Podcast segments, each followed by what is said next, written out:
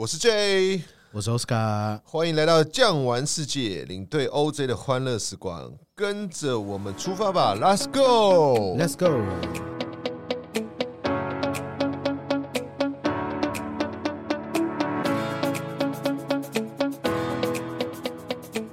之前呢、啊，我们跟大家介绍了好吃好玩的地方，就是我们的捷克布拉格啊。然后在这个地方来说呢，好吃好玩。除此之外啊，它有更多的东西是我们观光客去是必买的。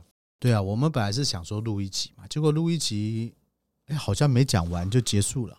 对，其实一个城市你要南瓜去介绍，真的是很难以娓娓道来。对，所以我们今天应该算是布拉格番外篇。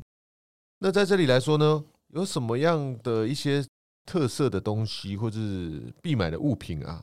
这边就跟大家稍微聊一聊，没有错。刚刚我们就有跟我们公司一个妹妹聊天嘛，说，诶，她在搜寻的时候，我们跟她提的这些布拉格东西，她为什么都没有看到？其实你们在做 Google 的一个这个搜寻的时候，它会比较偏向于你的倾向。比如说，你常常会搜寻诶美食，所以你在搜寻布拉格的时候，它都会跑出来美食。对哦，或者是像我有一阵子我在买家具。然后我搜取什么东西，最后都会跳进家具等等的啊，所以它会有一个导向。那我们呢，今天就算这个番外篇，布拉格这个番外篇啊，就是来告诉大家，我们来到了布拉格，来到了这个捷克，到底有什么东西是必买的，是真的是好东西，然后我们带回台湾，会有它的一定的第一个纪念价值，还有呢，我们也可以欣赏它的工艺技术。当然了，我们这个地方啊，介绍大家这些东西啊，也没有任何的商业媒介啦，只是单就于我们旅人的思考跟观点，还有我们的这个想法，跟大家做个分享交流。我觉得我们要带入必买产品的时候，我们先大概有个了解一个概念，就是说，这你觉得啦，欧洲传统工业强国是哪几个国家？无论是重工、轻工业、民生工业，anyway，你觉得哪些是我们第一个 image？哇，工业强国？我觉得啦。你直接问我的话，我会以历史的角度或观点来思考的话，当然是所谓的普鲁士德国嘛，还有就是北边的英国，工业革命的发源地。对，以这个东西或是南北来区分，大概是这两个区块。对，那除此之外呢？法国啊，法国当然也是啦。意大利当然也是喽。还有被法国、意大利还有德国带动的西班牙，当然也是喽。你看他们的阿费或是高铁。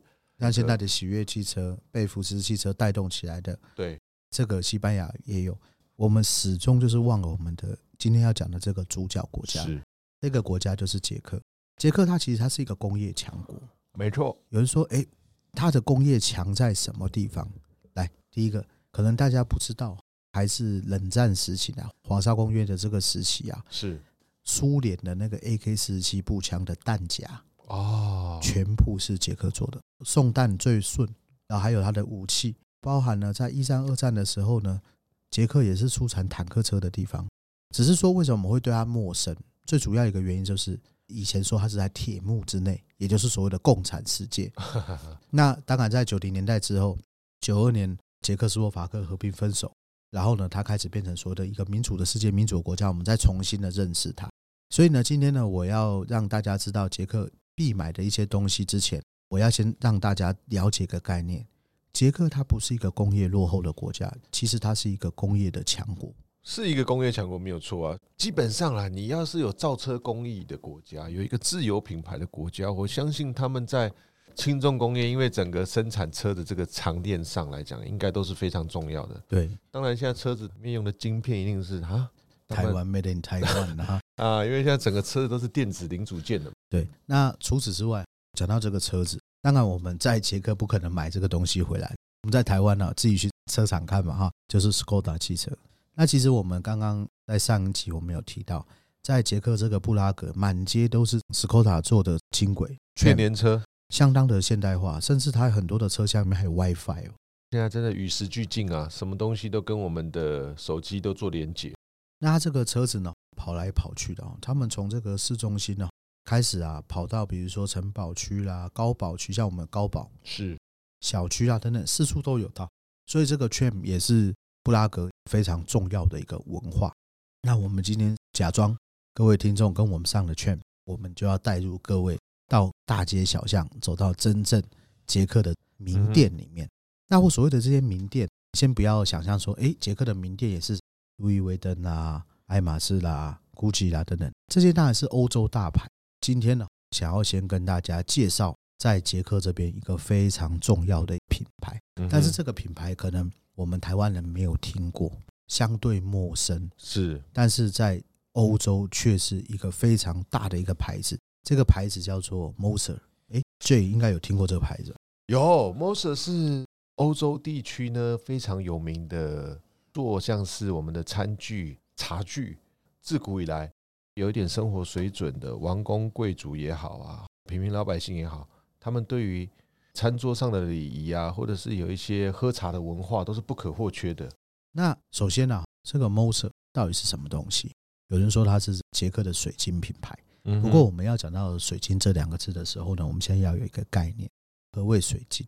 两个水晶杯互撞击的时候，干杯的时候，锵，会有回音的，很美的。哇！但是两个玻璃杯呢，撞在一起，啪啪，这种声音，对不对？哇，那个是马克杯，不会，那个我们喝的那个苹果西达人的杯子，是是是。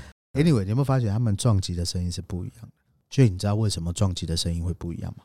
应该是他们冶炼的制成啊、硬度、厚薄度有不同哦。这个讲到了一个重点，嗯，就是它的硬度。那是水晶硬呢，还是玻璃硬呢？问到这个程度，大家应该就知道了，水晶硬。那这个水晶为什么会比较硬？嗯哼，因为它加入了一种金属。那这种金属，你可以说它是好的金属，也可以说它是有毒性的金属。这个金属就叫做铅。那我要先跟大家介绍一下，在捷克啦，无论是布拉格任何一个地方，它的饮食啊各方面都是以欧盟超高水准来看的。所以他们在制作水晶的时候呢，他们就开始有了一个这个想法，就是说这个杯子，我天天啊倒红酒啦，倒茶啦，是倒咖啡啊等等，无论是有酒精啊，或者是因为我加热有茶碱。咖啡因，我会不会溶出什么不好的东西？然后他们想来想去，用水晶的话，这个水晶因为有铅嘛，会不会有毒？所以呢，Moser 这边呢，他们就想要做一个改变，我要让水晶的制品里面呢，把铅抽除，但是硬度要保持跟水晶一样。这个就是整个玻璃产业的一个大突破，把整个制成，你说薄度有了，它的外观自然就会比较。轻巧灵巧，而且塑形上来讲会比较有它的质感在啊。对，而且重点就是刚刚我讲的，他把铅拿掉了，如何保持它的硬度？所以其实它这个制成起来啊，很多台湾朋友会讲说：“哎，这个买了到底回家要做什么？我们家里都是泡茶的啊。”但其实啊，大家殊不知说，餐具瓷具对欧洲来讲，他们有一个文化存在。比方来说，有下午茶的文化，餐桌的文化。哦，老外吃一餐要花一两个小时，这个我相信大家都知道。一两个小时是一个小时加两个小时。对，那再来就是逢年过节啊，亲朋好友会来嘛，圣诞节也好，跨年也好，庆祝什么婚宴仪式也好，其实他们是用来做一个馈赠礼的。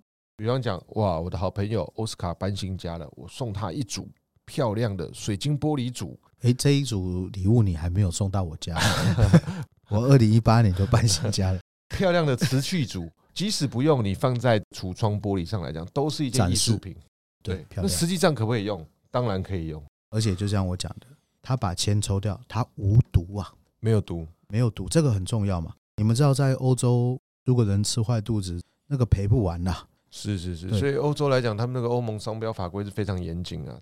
台湾我们也是嘛，我们不是参考美国 FDA 的标准，就是参考欧盟的标准。所以这些来讲，都一定是。安全可靠而且实用的东西，对，所以你在布拉格的 Moser 的这个水晶店外面，你会看到很多相片。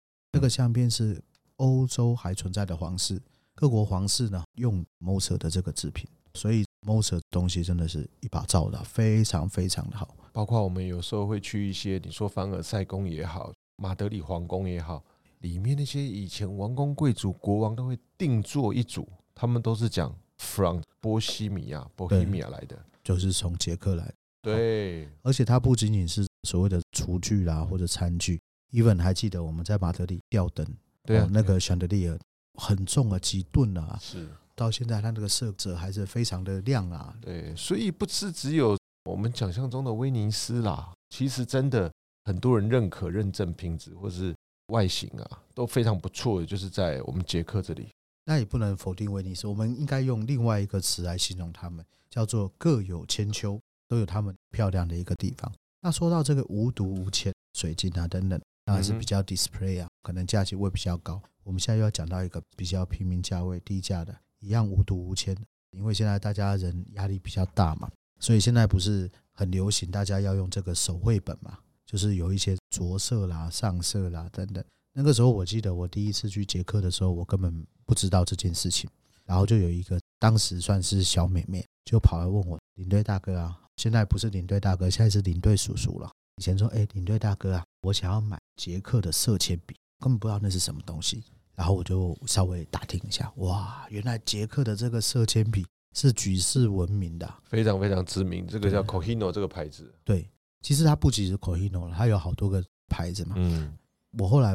问一下，我说它这个笔啊，它在画的时候是不是颜色特别鲜呐？还是说它当然有些可以加上水会像水彩的一个感觉？后来才发现，它真正的精髓不在它的颜色或明亮度，而是在于称它为铅笔，但是它无铅哦，无毒啦。小朋友啦，学龄前他们在画画，在幼儿园当中，不管是绘本或者是素描，其实非常的安全。对，因为欧洲。尤其是捷克这个国家，它的土地面积七万多平方公里，人口一千万，人少，所以呢，他们每一个国家的幼苗啊，或者是每一个人，都是他们非常重要的一个这资源。我不知道这个 J 啊，你小时候在用铅笔的时候，有没有偷偷咬过铅笔头？呃，我是有，一定有啦。小朋友什么都会放到嘴巴里啊。对对对，那你想想看，它是一个无毒无铅的一个状况，吃就不会把重金属吃进去。所以呢，捷克尤其在布拉格，你们做这些 shopping 就买东西的时候，你会发觉它会有很多很细致，然后呢，在我们认为好像不太重要的一个部分，但是它这个细腻度都达到，就是说让你真的很安全的去购买这个产品，回来使用的时候呢，你不会有所谓的后顾之忧。所以呢，我们说的这个色铅笔，我们又有另外几种可爱的说法嘛，是刺猬，变成像刺猬形状，或者豪猪，对对对。对，所以以前呢、啊，台湾前一阵子流行那个绘本，大家还有印象吗？有有有，这我刚刚有讲，涂那个小方格啊，哇，我们那个团员朋友去十盒、二十盒、三十盒、五十盒的买，送给这个好朋友们。其实涂那个绘本，你不要笑我，到底是越涂越心里平静、越 peace，还是越火越恼火？因为我觉得哈，之前我也有涂过，涂我老婆的哈啊，哦，这个涂的时候，我觉得真的还蛮平静的。因为人在做一些机械化动作的时候，就有点像，假如说一直念那个阿弥陀佛，有没有？跳木鱼，对，这样的心情会平静。那你同样做一些绘图啊，这样子慢慢看的心情会平静下来，一种疗愈啊，或者是好像完成了某一件事情那种感觉，完成度很高。对对。那谈到了铅笔之外，我们又要讲到另外一个，也是啊，我们人啊都所需啊，一定要用到的。那同样也是无毒 organic 的。对，你用什么洗澡？香皂或是肥皂，或者是沐浴？我比较不喜欢沐浴露，因为我觉得香皂、肥皂洗的比较干净。那对啊，你用什么洗头嘞？我用二合一，八滴爽铺。男生都一样了哈，就是用一罐的嘛，洗头洗澡的，对不对？我我一直以为这个最洗头是用洗面乳就一起往上了，这样在开玩笑的啦。OK，Anyway 哈。我们就要讲到了捷克一个非常非常非常出名的一个国民品牌，其实在台湾有贵哦。这个国民品牌叫做波丹尼，对，好像在我们的百货通路都有，但是台湾其实蛮贵。对，价钱因为毕竟进口的关系嘛，哦，所以它船运，对，大概我们到当地买，你看产品的四分之一的价钱而已。哇，Depends 哪一种产品，那有些台湾也没有这个产品。我刚刚讲到波丹尼，有人说这到底什么东西？那我讲另外一个牌子，大家可能就会比较熟悉啊，有听过雷利欧吧？有，意大利的嘛哈，你们就把它想象成波丹尼就是捷克的雷利欧。那里面的哈，它有很多很多种各种不同的产品，小到肥皂，然后呢眼霜、沐浴乳，甚至还有所谓的捷克的薄荷油，就是捷克的百灵油。Even 还有什么贵到比较大的大马士革玫瑰的。精油，精油，精油。我听说了，他们喝那个精油，女生喝会回春呐。但是看每个人的一个功效不同。不过我想要跟大家介绍，就是说刚刚有跟大家讲过，捷克这边因为它自古人少，所以每一个人都是他们非常重要的资源。其实我们也可以这样子讲，如果说每一个人口都非常的一个健康，然后都很有他的一个经济能力的话，其实每一个人口都是国家的一个资源。但是你换一个角度想哦，如果说这个人口大部分，比如说过度老化、重病的多、癌症的多，那这个人口就会变成这个国家的负担了。刚刚讲过，Moser 水晶无毒，色铅笔无毒，无毒。然后呢，从这个波丹尼这边呢，尽量的，我不敢说百分之百，但他尽量的从栽植的时候，我今天比如说要取这个玫瑰，或者是取花香，取这个东西的时候，我从栽植它的时候，我就是有机栽植。哎，所以它真的光进去那个店铺，有时候我也觉得蛮惊奇。奥斯卡说是有机，它是完全没有用人工香料，对不对？没有。其实你会发现，纯 pure 是天然的啊。有一句话讲得很好，天然的雄厚。对啊，很香啊，而且不恶心。你会觉得那种人工香料闻久了就可能要反胃。当然，每个人对味道感觉不同啦。我是觉得像它那种天然，闻起来是没有任何负担的那种味道。对，你要有些化学味闻久了，真的就不舒服，你没办法待太久。在里面呢，有相当多的这个产品。那有些人问我说：“你们大概会买哪些东西？”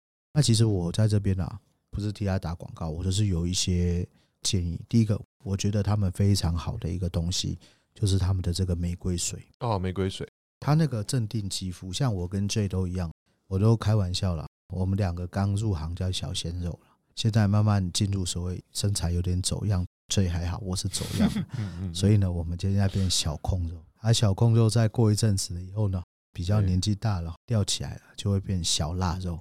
那我们现在介于小控肉跟小腊肉中间，要延长小控肉的寿命，所以有的时候皮肤还是要保养。有没有觉得你现在有点年纪啊，四十岁了以后，开始需要稍微保养一下，不然的话皮肤很干呐，干了以后就会起皱纹，或者是需要镇定一下。那我觉得这个玫瑰水哈。第一个，它味道不太重。你知道，有的玫瑰水买了以后会有脚臭味，我不知道有没有人有这种感觉。有些玫瑰水会那味道，那所以我就觉得它那个玫瑰水不错。然后，假如说你真的要发痘子啊，或者你脸脚过敏啊，擦一点那个玫瑰水真的是不错。那再来的话呢，就是玫瑰的洗发乳。那我觉得洗了以后呢，头啊不干不油的，太干也会出头皮屑，太油也会出头皮屑。所以呢，它这个不干不油，当然它有啤酒花的去屑的洗发精呢，就看每个人的习惯。那再来各式各样的香皂，刚刚我有讲过价钱便宜的哈，就是比如说眼霜，哇，那眼霜真的现在可能价钱高一点啊，不过以前合台币一百多块、两百多块买一条眼霜啊，是是，那回来擦了以后，哇，这个鱼尾纹真的就还是在，但是淡一点，是还不错哦。所以它整个其实品牌来说，产品的选择多元，你是不是敏感性肤质？然后你是一般肤质，你是要控油还是要不同的取向？男的、女的，沐浴乳到泡澡，全身的商品它都有。其实产品也算蛮多元的。像我们自己回来啊，家人也都是有在做使用的。有啊，我老婆我每次去，她都要买那个沙棘皂，哦，那个是不错。不过波丹尼也是这样，产品啊都推陈出新。有的你在台湾看，哎，看了那个人家用的好，就去他没有了。没错，对，或者是哎，在台湾没有的产品，去到那边反而它是一些热销产品。Anyway，去到那边呢，我们已经介绍过三种产品，然后所谓的 Moser 刺猬铅笔，还有这个波丹尼，这个是不错。那我们现在呢，再回来介绍一个稍微平民化一点的东西。我们在捷克这边呢，它有所谓的温泉嘛，是在那个玛丽安斯基跟卡罗维瓦利这边，哦，有非常漂亮的温泉小镇。所以在这边居然有两种东西。这帮我们发音一下，来，温泉酒，温泉酒就是温泉药草酒，温泉药，没有，它的这个捷克语怎么？它捷克语好像它的绿色瓶身上面是写的贝赫洛夫卡，贝赫洛夫卡，对对对，你会发现他们这个温泉酒呢，什么时候喝？我觉得你们可以买回来喝，但是你不要说，哎，买回来以后像高粱那样子喝，他们不是那样子喝的哈，不是不是不是，他们一般是用完餐以后，餐后酒，对，尤其是你。吃了一个比较 heavy，比如说像吃一个猪脚啦，或者吃了一个牛排啦，牛排，然后你最后再来一个饭后甜点，又比较 rich 的饭后甜点，又 cream 的那种，我觉得不太消化。他们就喝上一小杯，对不对？大概喝个二十 cc。其实，在夏天你加一个小冰块进去，那还蛮好喝的。但是它本身是比较带一些药草味，可以算是比较清凉清爽的口感，去综合你口中刚刚吃可能比较油腻香甜的东西这样的感觉。我觉得 J 的形容很好，清凉清凉，因为它有可能带一点薄荷或什么，所以喝起来以后嘴巴凉凉的。对，然后你之前吃的那个油腻感，还有那种太 rich 那种感觉，它就会一扫而空。所以你讲说药草酒，可能大家会想什么鹿茸？No no no no no，不一样，比较清凉一点，清淡一点。这鹿茸酒，我们两个这个可能需要 喝一下了。他年纪大，体力比较不好。它是属于这种比较药草性，有点像我们讲那个花草茶，大概是那样的感觉。但是它就有酒精成分，喝下去身体也是会暖暖的。那你在这么炎热的夏天，你其实加点冰块一起配合饮用。其实这种酒在欧洲的各大超市其实都有诶。对，其实我觉得台湾是不好买了。你买一罐的话哈，你用那个牛仔裤把它卷一卷，送回来，当然用大行李箱托运啦。对，整体是不错的啦。那当然啦，捷克还出产了这个 J 的一个形容非常好。他说呢，捷克就是一个喝啤酒的国家。没错啊，那个百威啤酒是在那边发源的嘛。百威嘛，还有那个。皮尔森啊，皮尔森的对，还有我最喜欢喝的，我本身比较喜欢喝黑啤酒，它那个公羊的有没有？哦，是是是，那个念念 Coso 吧，还是什么的？对，那个黑啤酒也是很赞的，还不错。现在台湾家乐福有了，那当然啦，见仁见智。像我出国的时候回来，我常常都会带几罐啤酒，因为以前台湾不好买，但是现在好买就不带了。但是如果以这个黑啤酒的一个等级来说的话，我觉得捷克的黑啤酒可以算是水准以上，所以如果我们今天到布拉格，之前有跟大家说来这边待个三天五天，刚刚讲的我所谓的温泉酒要品尝一下，用餐的时候呢，皮尔森的乌龟或者是百威啤酒或者是黑啤酒是一定要佐餐。对，其实老外他们西餐文化，刚刚我们从杯具介绍了，其实这个酒也是有餐前酒，然后配前餐酒，对，主餐要配一个酒。甜点上来要配一个香甜酒，甜酒，甜酒完之后有个餐后酒，所以其实你说那个一道菜配一杯酒，其实不为过哈。对，所以刚刚所以说他们吃一餐一两个小时，我说不对，真正应该是一加两个小时。其实老外的餐桌文化跟我们不一样哦，我们可能是火锅、热炒或者是聚餐这样子，他们其实聚餐也是有目的，比方讲谈生意、朋友聚会啊，有的是这个约会。各种不同的公司行号，或者是等等之类的朋友聚餐，所以他们其实坐下来吃两三个小时都是有这样子预备性的。其实呢，介绍必买产品呢，我们时间还是比较有限。那最后我还想再带两个东西，这两个东西呢，哈，其实有人说，哎，我们来到捷克，捷克是一个浪漫的地方，对，有很多男生是带女朋友去求婚的。哦，有有有，我们有个同业就是在那里求婚，刚好两个都是在。我们业界上班的，对，就在布拉格广场哦，没错，浪漫的哦。那求婚总是要准备宝石嘛。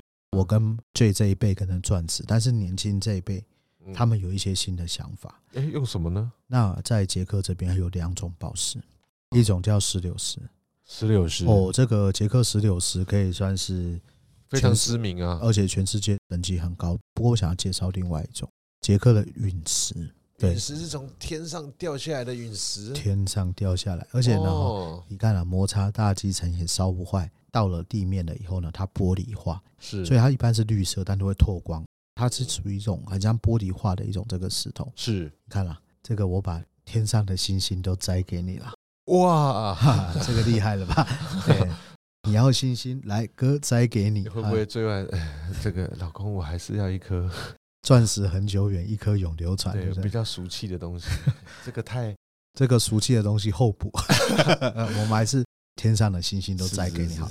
所以呢，其实他们当地的男生女生结婚，你会看到他们会带捷克陨石哦，因为这有另外的一番意义。对，哎，奥斯卡提到这个，我看到街头巷尾还是有卖一些什么琥珀蜜蜡，对不对？琥珀这个也很重要，为什么呢？因为琥珀是以前斯拉夫人的货币。